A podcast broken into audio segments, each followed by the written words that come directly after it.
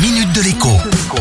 Bonjour à tous. Les Français n'ont donc acheté que 1,6 million de voitures neuves l'an dernier. Une catastrophe dans la droite ligne de 2020, alors qu'avant la pandémie, eh bien, ils se vendaient 2,2 millions de voitures neuves par an en moyenne. A l'inverse, les voitures d'occasion, elles, ont connu un franc et net succès. Il s'en est vendu 6 millions en 2021. C'est un record absolu.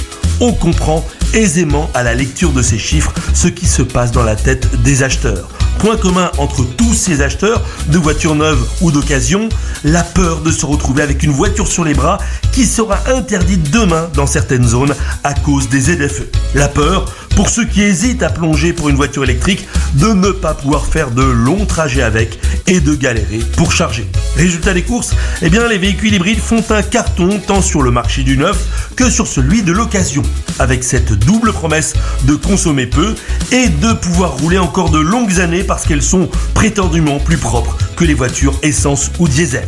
Le problème, c'est que de la promesse à la réalité, il y a semble-t-il un fossé. De plus en plus d'études montrent que les consommations annoncées, 2 ou 3 litres au 100, sont très éloignées de ce que les propriétaires de ces voitures constatent. Plus embêtant, les hybrides rechargeables, théoriquement les plus vertueuses, eh bien ne sont quasiment jamais rechargés, ce qui en fait des hybrides comme les autres. Avant donc d'adopter une hybride, vendue nettement plus cher que les autres véhicules, réfléchissez et comparez encore un peu pour éviter les mauvaises surprises.